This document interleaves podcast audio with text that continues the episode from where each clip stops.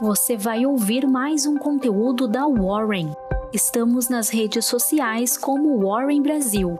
Acesse nosso site warren.com.br e saiba mais.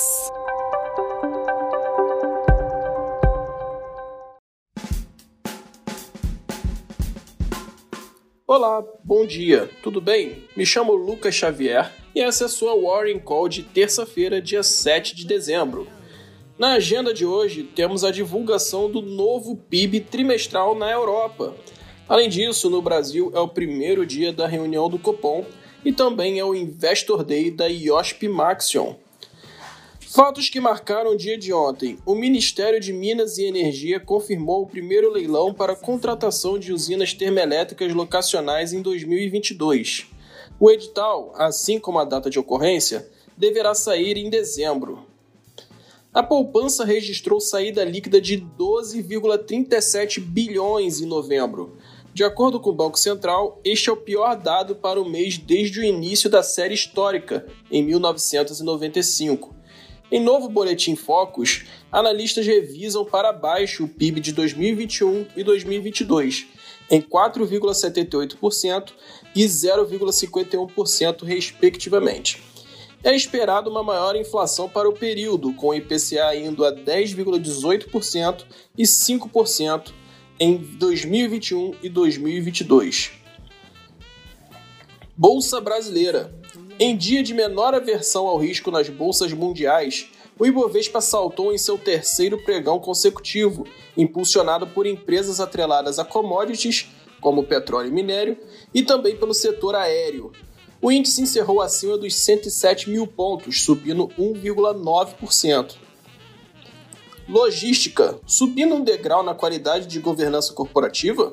Segundo coluna do jornal O Globo, o fundo de pensão canadense CDPQ contratou o Bank of America e o Santander para assessorar a negociação de compra da fatia de 15% que Andrade Gutierrez detém na CCR. Não para por aí. O plano do gigante canadense, que possui mais de 300 bilhões de dólares em ativos, é de fechar o capital da empresa. Não preciso dizer que o mercado adorou a notícia, não é? As ações da concessionária saltaram, com os investidores avaliando um potencial upside para o acionista minoritário como eventual venda do controle da empresa, direito de tag along. A JSL, controlada pelo grupo Simpar, informou que a B3 aprovou alterações às condições do tratamento excepcional da empresa, permitindo que ela mantenha temporariamente 15% de free float estando no novo mercado. Como contrapartida à concessão do tratamento excepcional, a JSL assumiu perante a B3 o compromisso de manter a contratação de um formador de mercado enquanto seu free float estiver em um percentual inferior a 25% do seu capital social. A companhia deve voltar ao patamar regular até maio de 2022. Energia. Após a queda no Brent, será que veremos a gasolina aliviar o bolso do consumidor brasileiro? Em entrevista ao Poder 360, o presidente Jair Bolsonaro afirmou que a Petrobras anunciará redução no preço de combustível nessa semana. Mas que notícia é essa? Na segunda-feira, a Petrobras veio ao mercado negar a decisão sobre o reajuste, afirmando que evita repasse imediato de volatilidade. E vamos ser sinceros, Reduzir o preço de combustíveis na refinaria é uma coisa, abaixar na bomba são outros 500. De olho no desenrolar dessa história. A Vibra Energia, Raizen e RBP entraram com uma ação no STJ para barrar o acesso da Gran Petro na distribuição de combustíveis no aeroporto de Guarulhos, em São Paulo. As companhias alegam que a Gran Petro não tem certificação internacional e nem track record em conceder combustível de forma segura, o que pode comprometer a operação 100% compartilhada. Varejo.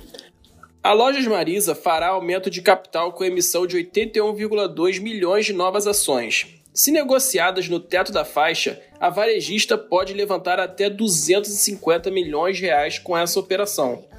Além do programa de recompra de 533 mil units, a rede de shoppings Iguatemi aprovou aditamento do contrato de Total Return Equity Swap com a sua controlada Iguatemi Shopping Centers, o que permite que as operações de troca de fluxos financeiros futuros entre papéis ordinários e units permaneçam em vigor até maio de 2022. Elétrica. A Energisa, que controla 11 distribuidoras de energia e entrou mais recentemente em transmissão, tem planos de diversificar os negócios até 2026. A companhia mira o segmento de geração, área a qual não possui ativos no momento, e afirmou que disputará privatizações no setor de distribuição de gás. Aviação e turismo. A subsidiária da Embraer, EVE, anunciou mais uma parceria ao mercado. A fabricante de helicópteros Nautilus encomendou 10 aeronaves elétricas de pouso e decolagem vertical, EVTOL, para 2026. A Gol anunciou os números prévios do tráfego do mês para novembro, em relação ao mesmo período de 2020. A oferta total da empresa aumentou em 20,4%, já a demanda total subiu 17,1%, com taxa de ocupação de assentos em 82%. Os fortes ganhos e o maior apetite ao risco do mercado nesta segunda-feira fizeram com que as ações da empresa aérea liderassem o Ibov neste pregão.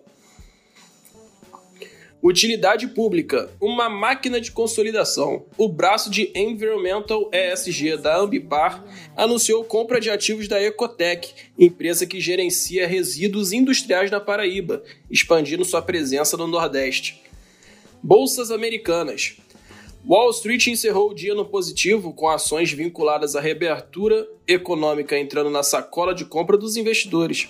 O Dow Jones saltou 1,8%, impulsionado por ganhos da General Electric e Boeing. Juros Brasil. O mercado de juros futuros ajustou posições no aguardo da decisão do Copom sobre a taxa Selic. As taxas mais curtas encerraram o dia com viés de alta, enquanto as longas tiveram quedas. Cripto. O mercado de criptomoedas sofreu forte venda durante o final de semana, com os investidores realizando lucros após a alta de novembro. O Bitcoin era negociado no 0 a 0 até as 6 da tarde de ontem, contado em cerca de 281 mil reais. Dólar. O dólar encerrou o dia em alta de 0,13%, negociado a R$ 5,69. A divisa norte-americana se beneficiou do aumento do rendimento das treasuries de 10 anos, com o mercado precificando a antecipação de uma normalização da política monetária do Fed. Essa foi sua Warren Call de terça. Até a próxima!